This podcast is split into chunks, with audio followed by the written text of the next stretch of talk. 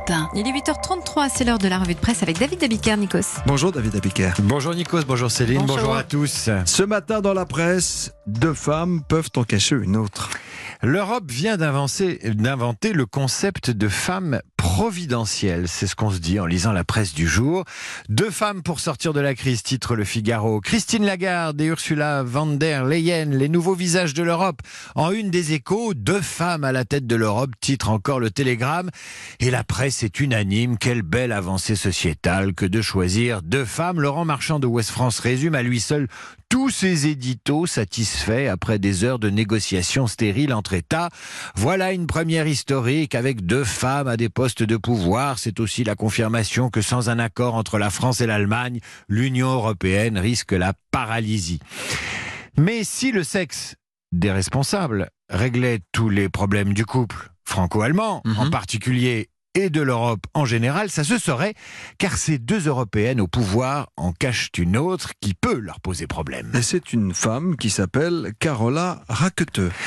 Celle que Matteo Salvini, ministre italien de l'Intérieur, appelle sans élégance l'emmerdeuse qui fait de la politique sur le dos des migrants. Et là, c'est un peu la pizzeria qui se moque de la mozzarella.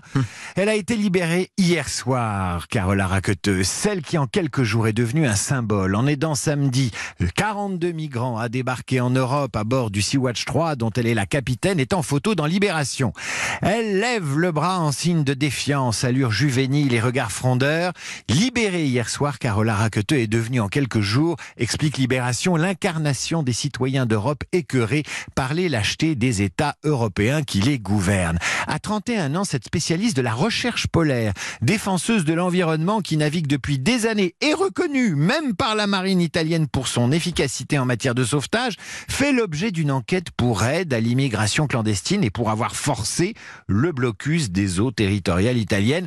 Dans la presse allemande, elle est devenue Capitaine Courage, Jeanne d'Arc, une Antigone. En trois jours, une cagnotte lancée par les médias allemands a recueilli plus d'un million d'euros pour lui venir en aide, et tandis que le président du Bundestag, Wolfgang Schäuble, invite les sauveteurs en mer à se demander s'ils ne font pas une fois de plus le jeu des passeurs.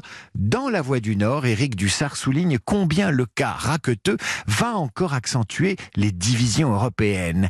Comme si les dirigeants européens, dit-il, n'avaient que cela à penser, voilà qu'une jeune Allemande sur les flots humanitaires vient rappeler que la crise migratoire doit les concerner tous, ces dirigeants, et qu'ils doivent se montrer bien plus responsables et solidaires de l'Italie, de la Grèce ou de l'Espagne. Je vous le disais, deux femmes à la tête de l'Europe peuvent en cacher une autre. Après les sirènes des navires méditerranéens, le concert des klaxons français. Plus on est vieux, plus on fait du bruit en voiture. C'est le résultat d'une étude réalisée par le site Identicar et présentée dans le Parisien aujourd'hui en France. Elle révèle que plus on avance en âge et sur la route, plus on klaxonne. Les 18-39 ans sont 16% à avouer une conduite sonore, quand ils sont 26% chez les plus de 70 ans.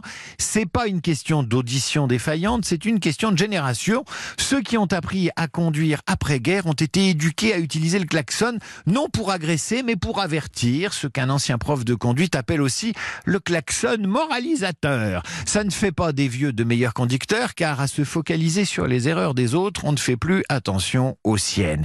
L'interdiction du klaxon en ville ne date pas d'hier. En 1921, le premier code de la route proscrivait le klaxon, mais autorisait la trompe, parce qu'à l'époque, la trompe et le klaxon, c'était pas pareil. C'est vous dire si tout cela date. On reste sur la route ou sur le trottoir avec ce papier des échos qui en réjouira plus d'un. Hécatombe sur le marché de la trottinette. Il y a un mois, Anne Hidalgo sonnait la fin de la récré pour les loueurs de trottinettes, expliquant que 3 sur 12 seulement obtiendraient l'agrément. Eh bien, la moitié ont déjà suspendu leurs activités, expliquent les échos. Trop cher, trop vandalisé, trop compliqué à recharger. Le front de libération des trottoirs peut crier victoire. Vous en êtes de la trottinette?